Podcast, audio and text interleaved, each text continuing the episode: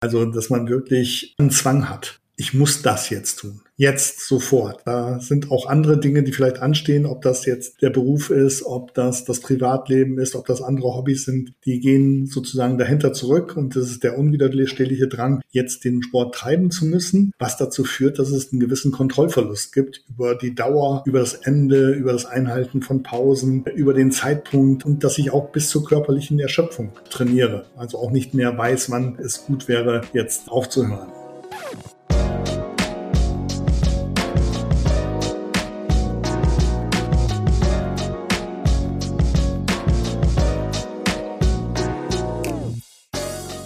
Sport gilt allgemein als gesund. Doch was passiert, wenn man die Kontrolle über sein sportliches Engagement verliert? Häufiges und exzessives Sporttreiben und die damit verbundene Vernachlässigung anderer Lebensbereiche können Anzeichen einer Sportsucht sein. Ich habe mit Klaus-Dieter Lübke-Naberhaus über das Thema gesprochen. Er ist Arzt, Therapeut, Trainer, sportpsychologischer Coach und Teil des Expertennetzwerks Die Sportpsychologen. Im Interview hat er erklärt, woran man eine Sportsucht erkennen kann, welche Faktoren dazu beitragen und wo Betroffene Hilfe finden können. Wenn du mehr über das Thema Sportsucht erfahren willst, dann bleib dran. Hallo, Herr Lübke-Naberhaus. Vielen Dank, dass Sie sich heute die Zeit für uns nehmen.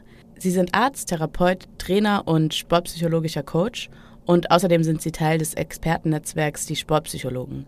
Können Sie einmal kurz erklären, was die Sportpsychologen sind und was Ihre Rolle in der Organisation ist?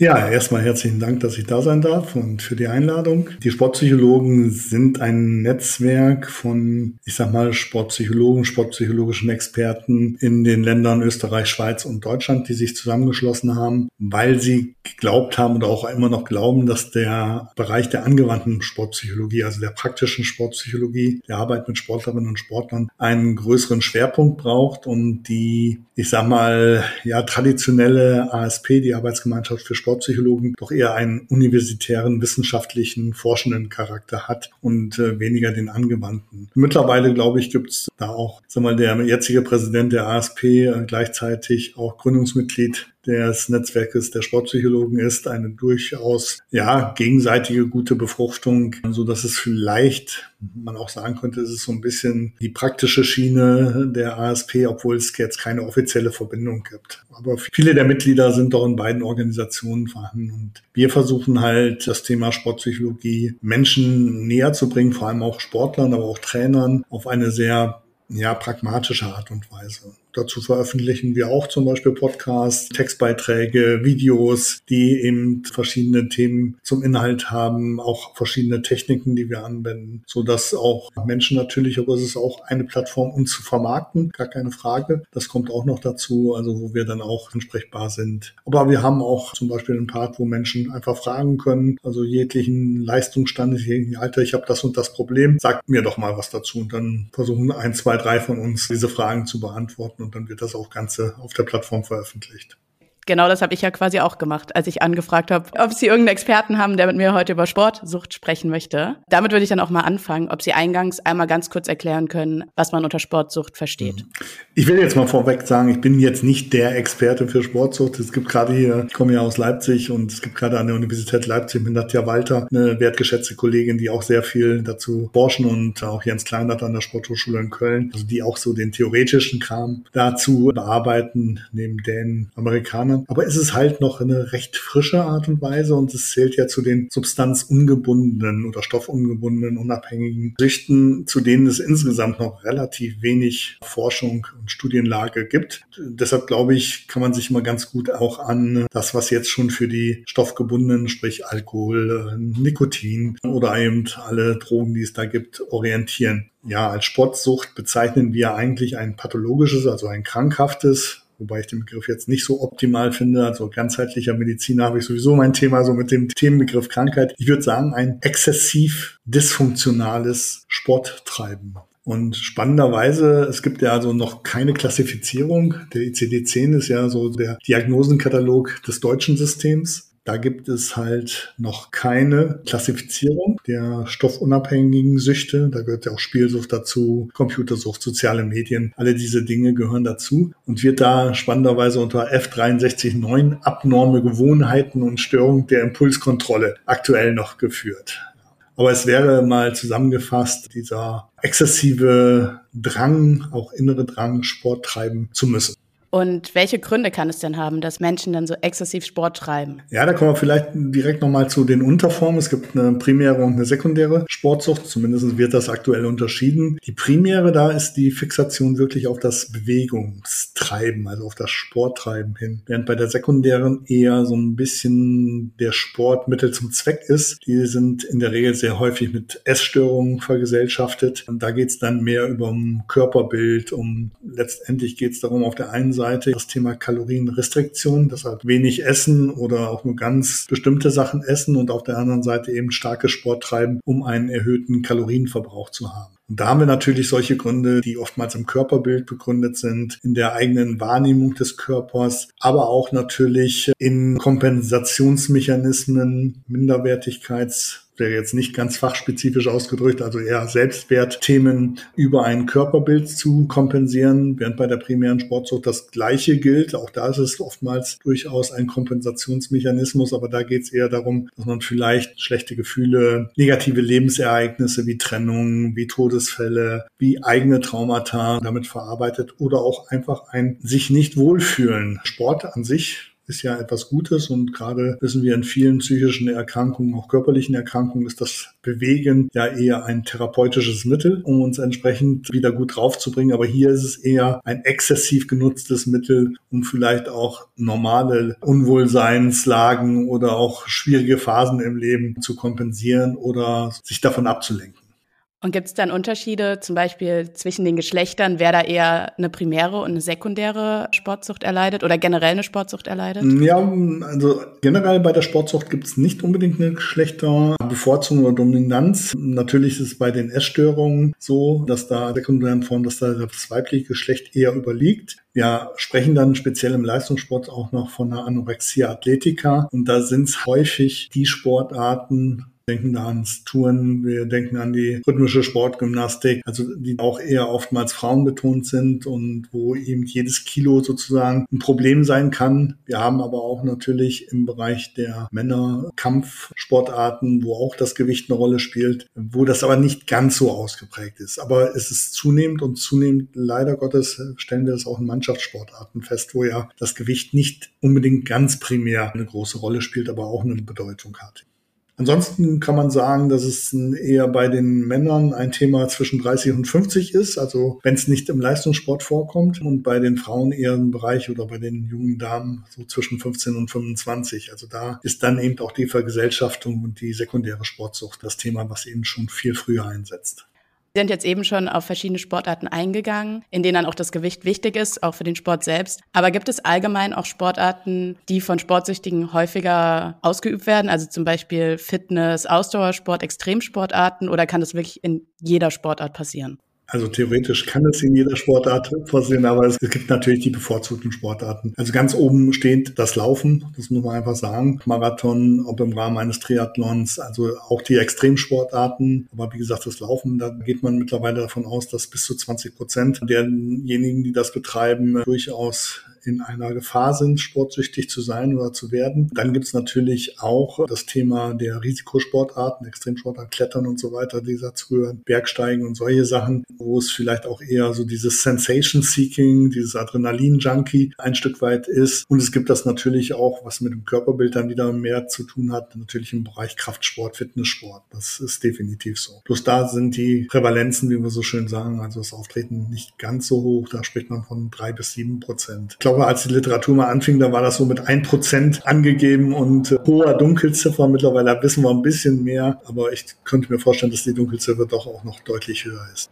Aber insgesamt wird einem ja auch immer gesagt, dass es gesund ist, sich zu bewegen. Aktiver Lebensstil wird gefördert. Sport ist was Gutes für einen, für den Körper, für den Geist. Wann würden Sie dann sagen, also ab wann wird es problematisch? Ab welchem Pensum oder ab welcher Einstellung? Also das Pensum hilft uns da nicht so viel weiter. Ne? Gerade die Leistungssportler, die machen ein hohes Pensum, aber einfach wenn wir aufschreiben, der trainiert so und so viel Stunden in der Woche oder so viel Einheit mit dem Umfang, das wird uns nicht ganz weiterhelfen. Es geht mehr um das Dysfunktionale, wie wir so schön sagen. Dann, wenn Sport eben nicht mehr dazu dient, dass es gesund erhält. Und wenn er exzessiv ist, dann gibt es so sechs klassische Kriterien, die auch aus den stoffgebundenen Substanzen kommen. Das erste ist auf einmal dieser unwiderstehliche Drang, Sport treiben zu müssen. Also, dass man wirklich einen Zwang hat. Ich muss das jetzt tun jetzt sofort. Da sind auch andere Dinge, die vielleicht anstehen, ob das jetzt der Beruf ist, ob das das Privatleben ist, ob das andere Hobbys sind, die gehen sozusagen dahinter zurück und das ist der unwiderstehliche Drang, jetzt den Sport treiben zu müssen, was dazu führt, dass es einen gewissen Kontrollverlust gibt über die Dauer, über das Ende, über das Einhalten von Pausen, über den Zeitpunkt, also wann, also es kann dazu führen, dass ich nachts dann Sport treibe, also nachts laufen gehe, nachts, wenn ich 24 Stunden Fitnessstudio habe, dahin gehe oder frühmorgens, damit es vielleicht noch irgendwie mit der Arbeit zusammenhängt und dass ich auch bis zur körperlichen Erschöpfung trainiere. Also auch nicht mehr weiß, wann es gut wäre, jetzt aufzuhören.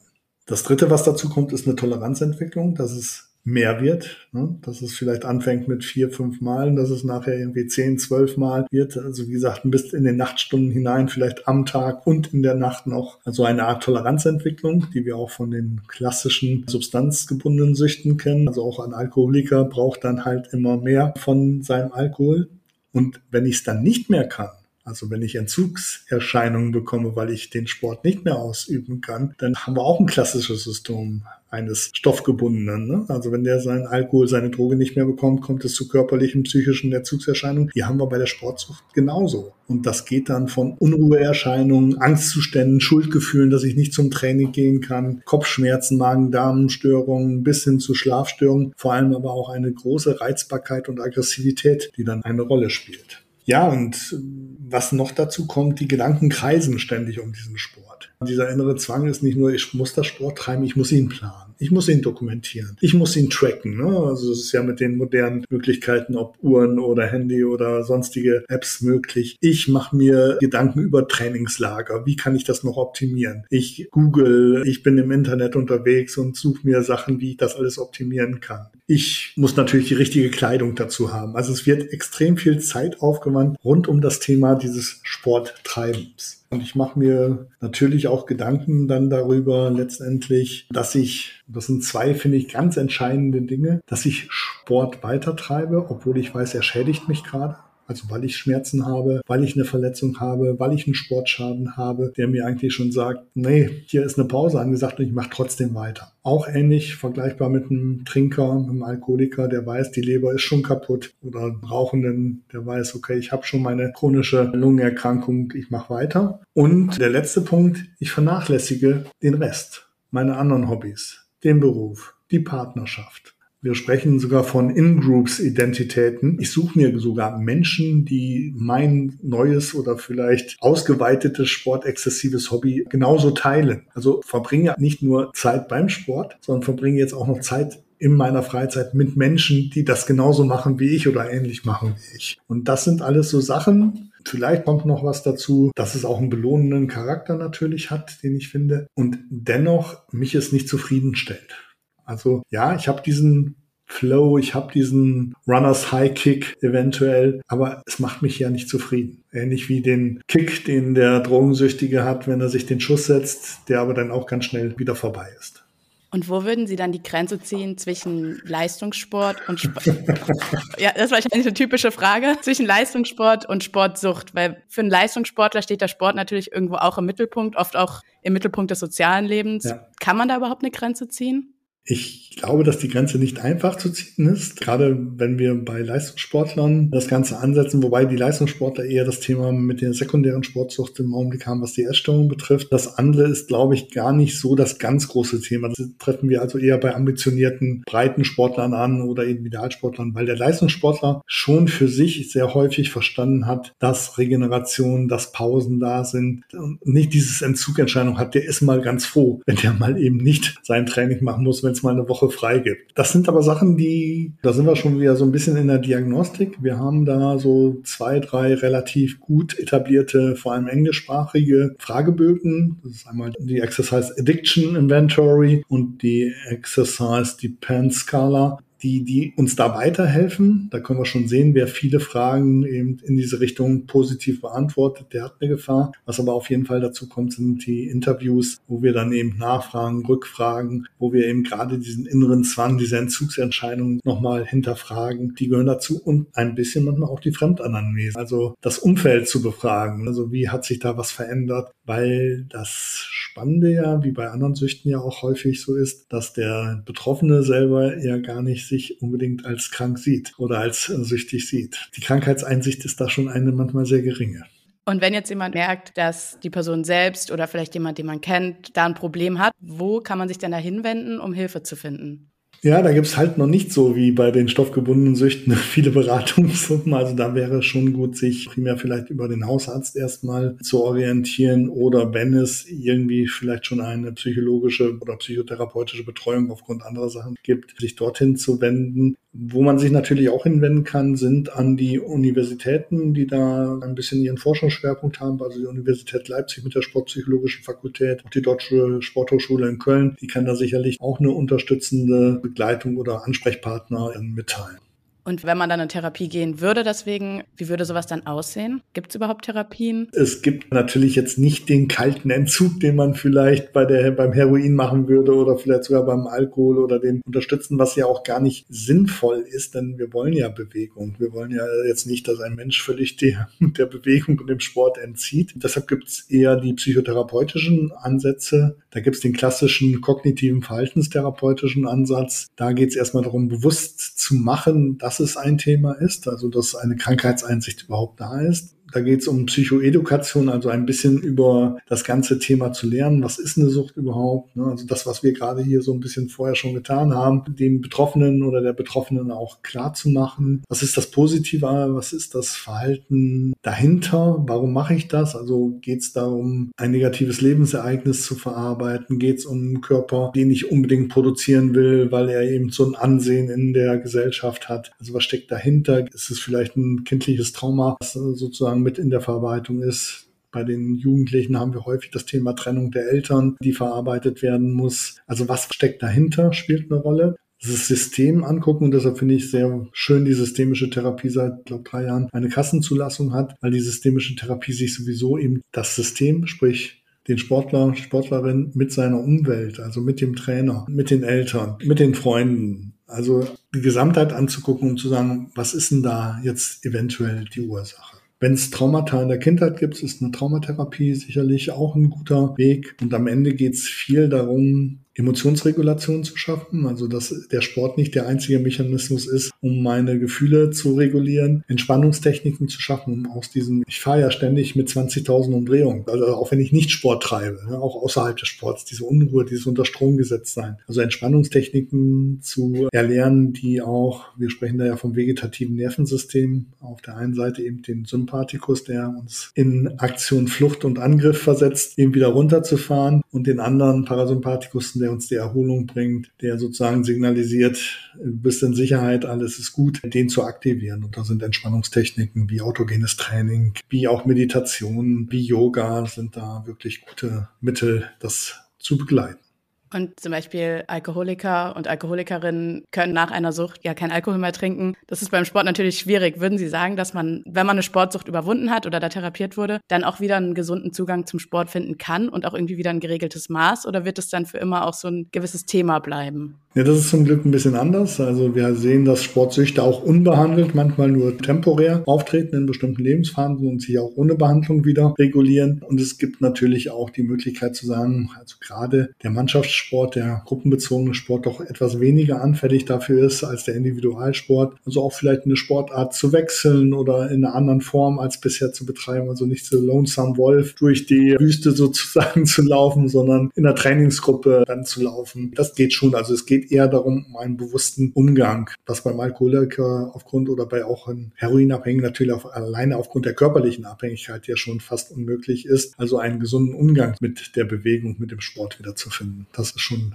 das Ziel. Und was würden Sie sagen? Wie sieht denn so ein gesunder Umgang mit Sport und Bewegung Ihrer Meinung nach aus? Oh ja, da gibt's natürlich die Empfehlung der WHO, die dann ganz klar sagt, 180 Minuten entsprechend verteilt in der Woche. Ich glaube, das ist schon auch eine sehr individuelle Geschichte. Also, solange es eine gute Sportbindung ist, gibt's da eine große Bandbreite, in der man relativ gesund Sport äh, treiben kann. Aber auch da, ich bin da auch selber durchaus anfällig für, ich habe gerade gestern noch mal so ein Cardio-Check-up gemacht, habe noch mal mit einer Kardiologin gesprochen und ist dieses, ja, Sie wissen schon, eigentlich nur für die Kalorienverbrauch und für die gute Bewegung reichen 120er Pulsfrequenzen. Sitz mal mit 120 auf dem Fahrrad, da denkst du, alle anderen ziehen an dir vorbei. Also dieses Gefühl, ich muss auch was tun, ich muss mich auch ausbelasten, steht hier manchmal der gesundheitlichen Aspekt durchaus entgegen. Also ich glaube, dass dass eine gute kognitive Beschäftigung mit dem Sport, mit dem, was man tut, ob es jetzt Kraftsport, Mannschaftssport ist, Turnsport oder Laufen, wichtig ist, um zu wissen, wo sind Grenzen und vor allem glaube ich, ist eins ganz wichtig, seinen Körper kennenzulernen und auf seinen Körper zu hören. Und wenn der Körper Schmerzen signalisiert, dann ist das in der Regel, weil er uns schützen will vor einer Belastung, die, die, wenn wir sie weitermachen, zu chronischen Schäden führen. Also wir haben jetzt noch gar nicht so über diesen ganzen Thema der Bereich der Schäden, die entstehen können, wenn ich eben machen. Manche machen ihre Gelenke kaputt, manche laufen sich in ein Sportherz hinein, wissen gar nicht, dass sie dann abtrainieren müssen und hören abrupt auf einmal damit auf und kriegen Herzrhythmusstörungen. Also ich glaube, da ist ganz, ganz viel Bildung Bildung auch. Ja. Ne, wir haben ja das grundsätzliche Thema der Gesundheitsbildung, die, die ja doch immer wieder als sehr schwach auch in Deutschland eingeschätzt wird. Und das, glaube ich, gilt für den Bereich Bewegung genauso. Und für Sport, da glauben ja immer alle viele Experten zu sein. Und wenn ich dann auch mal im Kraftstudio bin und da die Menschen sehe, muss mich immer wieder zurückhalten, um zu sagen, okay, ich gehe da jetzt nicht hin und erzähle ihm, was er da gerade macht, ist vielleicht nicht die beste Idee, weil da ist nun mal jeder seines Glückes Schmied. Aber da sehe ich dann halt manchmal schon Beispiele, wo ich sage, ist es vielleicht gesund gemeint, aber ob es wirklich gesund ist, Fragezeichen. Also Sie würden sagen, man sollte auf sich selbst, auf seinen Körper und die Signale, die man vom eigenen Körper bekommt, hören, sich aber auch gut informieren, wissen, was man macht, wie man es macht, warum man es macht, vielleicht auch reflektieren, dass das schon mal gute Schritte sind, um einen gesunden Umgang mit dem Sport zu haben? Ja, ich glaube, sich selbst kennenzulernen, seine Grenzen ist ein großes Thema, aber das gilt nicht nur für den Sport, das gilt, glaube ich, allgemein fürs Leben. Sich gut zu informieren, das ist heute schwieriger und ich glaube, manchmal darf man auch ein bisschen Geld für einen guten Personal Trainer am Anfang aussehen, gerade wenn man eben nicht mit dem Leistungssport zu tun hat, also mit jemand, der sich da auskennt, der, der auch einfach einem sagt, hey Mensch, hier, das ist nicht das Ziel, dass du danach total erschöpft von der Bank fällst und dir 200er Pulsfrequenzen fährst und 140 Kilo heben musst, ist, sondern ne, was ist dein Ziel und wie kommen wir da am besten hin und zwar am gesündesten auch dahin. Also Bildung ist da für mich schon immer wieder ein großer Schlüssel. Also auch das gilt nicht nur für den Sport. Also Bildung ist für mich in allen Lebensbereichen ein großer Schlüssel, um Dinge vernünftig zu tun und eben nicht dysfunktional und exzessiv. Auf jeden Fall. Gibt es sonst noch etwas zum Thema Sportsucht, das Sie mit den Zuhörenden teilen möchten? Das äh, Thema Sportsucht ist ja eines, was, was ja auch ein gesellschaftliches Bild nochmal hat. Ne? Das muss man ja auch sagen. Also ich glaube, erstmal haben wir 1970 von Sportsucht gesprochen. Da gab es, glaube ich, einen Studienleiter, der in seiner Studie Leuten einfach sagen wollte, wenn ihr nicht Sport treibt, dann kriegt ihr halt Geld. Und er festgestellt hat, dass gab so gut wie kaum einen, der das Geld angenommen hat, sondern alle wollten weiter Sport treiben und da kam so erstmal das Thema überhaupt Sportsucht auf. Und natürlich propagieren wir natürlich auf allen Ebenen Sport. Ne? Bewegung ist gut, nur ich glaube, braucht es eben mehr Inhalte, zu sagen, welche Bewegung ist gut, wie viel an Bewegung ist gut, was schädigt auch. Also ich glaube, dieses gesellschaftliche Thema müssen wir uns auch nochmal widmen, wenn wir zum Thema Sportsucht reden und nicht nur eben auf der individuellen Ebene. Das ist auch ein strukturelles Thema. Sie haben gerade die gesellschaftliche Ebene des Problems angesprochen. Welchen Einfluss haben Ihrer Meinung nach soziale Medien? Oh ja, die sozialen Medien verstärken das natürlich auch mit ihren Bildern. Nicht. Ähm, aber letztendlich sind es, muss man auch sagen, für viele spielen schon auch Vorbilder eine Rolle. Ne? Also gerade wenn es um Körperbild geht, will so und so werden, ich will so und so dünn sein. Und da spielen natürlich die Medien und neuerdings natürlich extrem die sozialen Medien auch eine große Rolle in der Verbreitung. Und da muss man einfach schauen, wenn man das einfach eingibt und da googelt und guckt, wie, da liest man halt auch viel Blödsinn. Wir haben noch gar nicht über das Thema Medikamente, Doping, Nahrungsergänzungsmittel und solche Sachen gesprochen, die ja in diesem Umfeld der Sportsucht auch eine große Rolle spielen. Also wenn ich Schmerzen habe, dann schmeiße ich halt das Schmerzmittel ein und mache weiter. Ich pack mir die Nahrungsergänzungsmittel rein, unwissend oftmals, was da überhaupt drin ist. Oder dann, ich sag mal, der, der Sportler, der Kraft zulegen will, greift dann doch zum Anabolika oder das Cortison wird mitgenommen. Also wie gesagt, das ist ein weites Thema, was wir auf einem heute sicherlich primär über die individuelle Ebene betrachtet haben, das aber ganz sicher auch einen gesellschaftskritischen Moment hat. Auf jeden Fall. Das ist ein super spannendes Thema und ich merke schon, das war jetzt nur hier die, die Spitze vom Eisberg, die wir heute besprochen haben. Ja, aber es war eben schon mal, ich glaube, eine ganz gute Spitze, die wir heute miteinander bewegt haben. Und natürlich ist darunter noch viel mehr zu sagen und vor allem auch noch viel zu forschen. Und das gilt nicht nur für die Sportsucht, das gilt also für das Thema Spielsucht genauso, Sucht soziale Medien. Das, das sind viele Gemeinsamkeiten, die diese Süchte, die im Verhaltenssüchte sind, gemeinsam haben. Und es ist extrem eng mit den Essstörungen, mit Persönlichkeitsstörungen, mit Zwangsstörungen, mit Depressionen. Alles eng miteinander vernetzt. Und das ist auch nicht so selten, wie wir vielleicht denken. Aber es ist genauso wie mit dem Alkoholiker. Der Betroffene wird das lange leugnen, der wird das lange nicht einsehen. Und das Umfeld sieht es manchmal schon viel früher, aber ist so ein bisschen hilflos und ohnmächtig. Okay. Dann, ja, vielen Dank für Ihre Zeit. Sehr gerne. Sportsucht zählt zu den substanzunabhängigen Süchten. Sie wird durch exzessives und dysfunktionales Sporttreiben gekennzeichnet und kann sich negativ auf die körperliche und psychische Gesundheit auswirken. Typische Folgen sind beispielsweise überlastete Gelenke, Herzprobleme oder Vernachlässigung anderer Lebensbereiche wie Beruf, Familie und Freundschaften. Die Gründe für eine Sportsucht sind vielfältig. Sie reichen von der Flucht vor traumatischen Lebensereignissen bis hin zur Bewältigung negativer Emotionen. Auch Probleme mit dem eigenen Körperbild und Selbstwert können eine Sportsucht auslösen. Wenn du selbst oder jemand, den du kennst, Anzeichen von Sportsucht zeigen, gibt es Hilfe. Du kannst dich an einen Hausarzt, einen Psychologen oder spezialisierte Einrichtungen an Universitäten wenden. In den Shownotes findest du Links zu ersten Anlaufstellen. Das war's für diese Folge. Vielen Dank fürs Zuhören und bis zum nächsten Mal.